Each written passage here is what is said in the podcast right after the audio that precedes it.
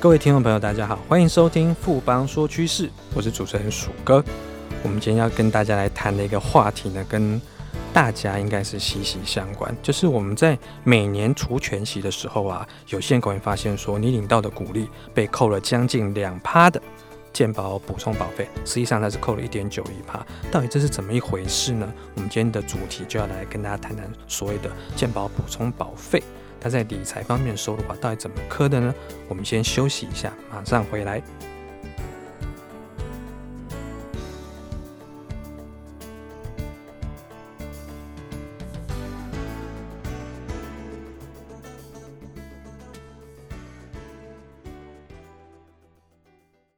哼，我的投资眼光真的超好。到底投资了什么？哎，快告诉我啦！当然是富邦 ETN。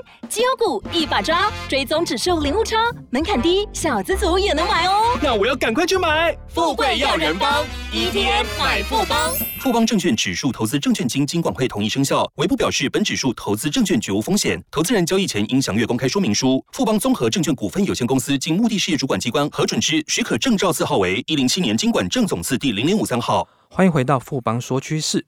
我们今天很荣幸邀请到富邦证券专家团队陈秋兰陈协来和大家谈谈这个主题。秋兰协你好，舒哥，各位听众朋友，大家好。呃，协可以跟。大家先谈一下，说健保补充保费它的范围到底是包括哪些呢？这个健保费的概念哈，第一个概念就是是个人嘛哈。如果今天是一个公司来理财，他公司就没有所谓叫叫健保费这样的一个概念哈。所以我们先定义一个，就是他是一个呃自然人啊，有投保健保啊，所以要注意这个规定哈。好，那再来就是那哪些范围要注意啊？刚刚鼠哥有提到说这个一点九一 percent 这个数字哈。那我们就要看是哪几项项目的收入要算这个一点九一哈，这个有六项啊，六项。第一项呢，就是呃，你会听到说有一些人的奖金哦，靠业务奖金这样的工作性质哈，业务奖金领的很多，如果超过了当月投保金额这个四倍以上哈，那就开始被扣了。到了四倍了以后，哎，开始每次都要扣这一点九一哈，这是一个概念。那类似的这个像劳务啊，或者像业务的概念啊，包括是刚刚讲的兼职的这个薪资所得哈，因为呃，它的它是第二份收入的概念哈，达到到基本工资以后一样要扣哈。那第三项就听到像艺人呐哈，或者是律师会计师这样的执行业务者哈，他也适用这样的规定。好，这三项呢跟理财比较没有关系。好，就回到一般的劳务工作者哈，业务工作者他的酬劳的扣费哈。那第四。项跟第五项跟第六项呢，呃，就跟我们理财有关系了哈。那其中金融理财又跟第一项跟第二项最有关系哈。哪几项？我们来看看，就是第一个这个股利的所得哈。呃，我们每年买股票哈，那不管上市柜股票哈，或者未上市柜股票，只要叫股票哈，它的配息哈，呃。一次达到两万块以上，哈，那你就会被扣。如果没有拿到两万块，就没有被扣。好，所以你就发现有的有被扣，有的没有被扣。哈，好，那但是这个这个扣费啊，如果一次呢超过一千万以上，那我们还是抓一千万来扣哈。所以有个概念就是一千万呢，呃，它的一点九一就是十九万一。好，意思就是我的股利。再多再多啊，那单次呢也是扣了上限，就是十九万一。好，那接下来呢，利息哈，利息也是很多人都会有的。例如说我在银行存款利息啦哈，或者是我买一些公司债、公司债券呐哈，或者说一些公司这个短期的票券这类的，这无记名可转定期存单这一类的哈，这个都是利息的概念。这些呢也都适用这个刚刚提到的这个健保补充保费的课征范围。好，那最后一项我们提到的就是租金哈，例如说啊，这个租金是。呃，你租给法人哈，那因为法人呢，他们都有账嘛哈，在在付你租金的时候帮你扣缴，同时他也是扣费的义务人，所以一样的，他给的时候，这个达到两万块就开始扣费了，好，那一样是有一千万的上限。这后面的这个股利、利息、租金，可能跟个人呢更有理财更有感觉。那租金呢是房产的，那另外前两项呢就是偏金融商品方面的理财收入了。所以，一般呃，各位听众朋友，你大概只要记得，就是说，两万元的这个重要的这个门槛的话，它是一个扣费与否的一个一个门槛在那边，大家可能要记住这个数字。那另外，我们在银行的这个部分的话，我们会听到说，很多人会把定存把它拆单，那这个拆单的方式的话，又把一样达到这个节省健保补充保费的这个目的嘛？呃，对哈，其实很多人都会听说这样的做法哈。那虽然呢，这个这个不鼓励大家这样做。不过，我想很多人还是知道说，这毕竟是一个呃每个人理财的选项、理财的方法哈。好，那刚刚提到了，这都有所谓的呃每次的门槛跟上限哈，这是单次给付的利息哦。好，所以呢，我们单次意思是什么呢？就是一张定存单，如果我约定好是每个月来领息。那我领息的时间拆在一年的十二个月，哈，好，那或者是两年的定存、三年定存，我不要到期才一次领，我就分次领，哈，那就是算在不同次，不同次呢，那就每次都两万块以上才需要扣，那不到两万块就不用扣，哈，这是一个概念。那再来呢，可能有人会这样提到说拆单，哈，拆单，那不同的单啊，那。即便同一天领息，也是不同笔啊，它并不是一个同次的概念。所以呢，呃，不管是呃改成说按月给付，那或者是直接拆成很多张单啊，这个操作方法啊，虽然说呃它是有点规避这个健保补充保费的课征操作哈，不过我想其实大家可能都清楚啊，这样一个实务上有人这样的说法哈，了解它的原理哈。这个地方也很多人会问到，就是。哎，是不是台币的才扣啊？没有，外币的也一样扣哈。就是外币的定存呢，哈，跟台币的定存都是一样，都是个人国内的利息所得哈。那都会列入这样的计算哈，一样的课征原理哈。那这个地方也补充一下，就是呃，银行或健保局并没有把个人呢一年的利息哈去做加总，再做累计哈，累计呢再去做一个呃，可能看不超过门槛的课征哈。这个问题是蛮多人问的，那这里就提醒大家。那另外呢，还有很多听众朋友都会很好奇的一点，就是说在股利的部分，因为我们知道说现在有一个比较新的规定是，呃，我们上市柜公司它可以用季为分别来配所谓的股利的部分，像台积电，台股最大的一家公司，它就已经开始实施季配这个方式的话，这个部分会不会也影响到就是健保补充保费它的课征呢？呃，对哈，我们在讲说，刚刚鼓励也是其中一项哈。那鼓励呢，呃，每年就会定一个除权或除息的这个基准日哈，然后来做配发。那配发呢，那就是我们刚刚提到一次的概念哈。那除息跟除权是不同的日。好，那同时呢，如果透过季配发的概念，那等于说每次的配息数字又在减少。哈，好，所以我们来举个例子来看看啊，就是如果说以台积电来说呢，它现在改成季配了，等于说我原本要领的那包一次领的这个股利的数字，那透过它季配的这样的一个一个一个做法改变了，那我就变成。分四次领回来原来的这一包喽。好，那这每次领回来的数字呢？呃，如果说原本可能会超过两万，但是因为改成分四次发了，所以每一次可能就没超过。好，所以我们有个小小的结论，就是季配的做法对这个个人的小股东来讲啊，的确有可能让原本要课的就变成不会课到哈。好，那这地方呢，反过来说啊。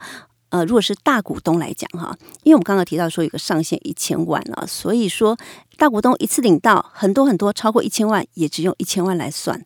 可是现在把它拆成四包来给哈，那这个拆成四包来看呢，那我要超过一千万才不克哦。好，那所以呢，每次呢，这个金额呢，如果说它都会被克到的话，那四次加起来呢，那就会课的比以前还要多哈。所以呢，这边报纸上就会有写到说，这样的一个一个大股东跟小股东呈现两样情的一个状况。那除了就是利息还有股利的部分之外，大家都知道说，其实现在投资理财的商品非常的多。那到底这么多的投资理财商品，它的收益到底有哪些是要磕健保补充保费，哪些又不用磕呢？嗯、对哈，这也是很多人就呃听到了这个利息的概念、股利的概念，开始联想到，哎，其实我的理财可能不止这两样商品而已哈。那我们把这个理财啊的收入来重新再做一个整理哈，什么要课啊？例如刚刚提到的利息、股利这样的概念要课的，那什么不课？例如说一些免税所得哈，像是海外所得哈，保险给付啊，这是不课的。还有证券交易所得，现在停征，它也是不课的哈。这个我说了两不两有啊，就是免税所得跟这个。证券交易所的，它是不扣健保补充保费的。那利息跟股利就两有，就是有课的哈。那完整一点呢，我们就来对应到哪些产品是有利息跟股利，哪些产品它的所得又是刚刚提到的不课的这个海外所得，或者是证券交易所的或保险这样的概念哈。那这个理财产品相当多，我们来简单来分类一下。哎，什么来课呢？哈，例如说，呃，我们可能很多客户会做的就是做台外币的定存，哈，这个要课哦。好，那做公债。啊，公司债或金融债券哈，或者是无记名的可转定期存单，这个呢都是属于要扣取的范围哈。好，那股利呢？啊，国内的股票哈，呃，国内股票这边要特别排除掉那个那个这边要特别排除掉那个 KY 公司哈，一些我们以前有讲过 F 股这样概念哈，就是一些海外公司回台湾挂牌哈，他们现在叫 KY 公司，那这些公司它配息是海外所得。啊，那就是我们刚刚提到的不课，好，所以我们股票要分开，就是国内股票啊，给的是国内股利所得的要课，好，好，那不管你是配股票还配息都要课，可是如果是 KY 公司，那就没有课，好，这是股票的部分哈。那再来呢，有一些台股的基金，它是有配息的，或者有些客户会买国内的这个股票型的这个 ETF 哈，那这个。ETF 它配息中，我们就要去拆了哈，这个股基金要去拆了，拆什么呢？拆出中它配息属于国内股息的部分，好，因为我们看它的性质是国内的股利所得或国内的利息所得，那。不管它这个外面这个壳是长什么样子，但是它配出那个东西是刚刚讲说良友要课的，那这时候要课了哈。所以呢，什么情况哈？例如说，我们可能买这个呃富邦的一些基金哈，那它本身呢是投资国内的，那如如果它有配息，因为有的没有配哈，如果有配息，配出来的部分是台湾的股利，那股利的部分我拿到光这个股利的部分，我拿到超过两万，好，达了两万以上，那这时候。我就被克到，可是如果因为这配息一大包里头可能包括很多种的所得哈，如果这个股利不到两万，那这个时候也不会克到。好，所以这是一个让大家简单去分，因为有的人就说奇怪了，以前买没有课，为什么今年有课？原来今年配的比较多哈，有这种情况哈。好，那这个地方都也要再提醒是说，单次一样是像鼠哥刚刚提到的两万块这个数字很重要哈。那另外一个就是一千万以上。啊、就不会再课了，所以就是锁在单次一千万的范围之内才会课征哈。好，这是提到的是有扣的，好，那没扣的是哪些？我们就把这个很开心的也拿出来讲一下哈。啊，什么不课呢？例如说保险哈，我们刚刚提到的保险给付啊，好，保险给付，那或者是保险解约金哈，有有赚这个解约利得，我们不管它所得综合所得税上，我们不管它综合所得税上有没有扣税哦哈，我们就考虑到健保补充保费这一项呢。它扣不扣？不扣，好，不扣。那很多人会在金融机构会做一些结构型的商品啊，不管是跟银行做、跟证券做，这所谓结构型产品，你会听到有的分离课税十 percent 啊这样的概念。这个呢，扣不扣费？呃，拿到十 percent 是不扣健保补充保费的。好，所以很开心哈。再来呢，刚提到的证券交易所得这样的性质不扣，所以呢，我买卖台积电赚的钱啊，或者是我买卖刚的富邦投信的基金哈，ETF 赚的钱哈。那甚至我买这个 KY 股票赚的钱哈，资本利得的部分不扣健保补充保费。好，那再来提到的是海外所得啊，也是不扣的范围。好，刚刚提到是两没有的这个部分，所以呢，很多人买的海外债券啊，或者是海外股票、海外 ETF 哈、特别股啊，这个境外基金啊，境外的联动债啊，这个概念呢，呃，都是不扣的哈，都是不扣的。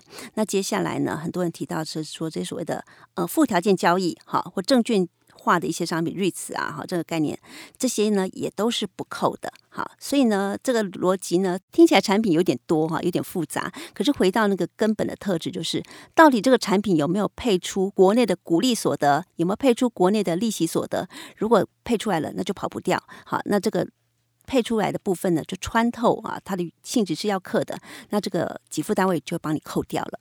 这边也可以跟大家分享一下，说，比如说刚刚讲到的两万块啊，其实我们大家用台股，比如说你有投资的话，你殖利率，我们用大概四趴左右，大概是台股整体的殖利率的话，那你回推的话，你可能投资五十万元，你拿到四趴的报酬率，你一年配的股息，你如果你买同一档股票的话，可能就。配到两万块，这时候可能就会遇到要课健保普通保费的问题，所以大家可以注意一下说，说你投资的金额是不是要用一个分散标的的投资方式来做？那这边最后呢，请协理给大家一些总结跟提醒。嗯，其实啊，我们今天虽然是很努力的哈，去分析了这个课税的一个原理、课税的范围跟计算哈。其实呢，一点九一也不多啊，那一对一般人的影响呢，并不大哈。其实不用太过，因为说啊会扩到一点九一，那就不敢买了哈，或者是说就很紧张哈。我想也不需要哈。那。回到它这个概念啊，因为它是单次给付啊，其实呢，你只要呢分散投资标的，像刚刚提到楚哥提到的，有个金额大概值利率算一下就知道会扣到了哈。那如果我分散投资标的或错开我的交易方式，好，那自然结果就错开来了。好，所以呢，如果很在意很在意哦，觉得被扣了很多啊，那其实呢，我想呃分散金融商品。啊，或分散理财标的哈，那其实这都是可以规划的。哈，好，那这是第一点提醒大家的。那第二点呢，其实呢，健保费虽然被扣这个所谓的补充保费被扣了哈，但是呢，它在所得税上其实哎权益没有完全被拿走，因为它会帮你计入，会帮你带入我们每年的这个保险费列举扣除的这个额度哈，额度内哈，我们的保险费列举扣除呢，我们都知道每个年有两万四，健保是不在这两万四以内的。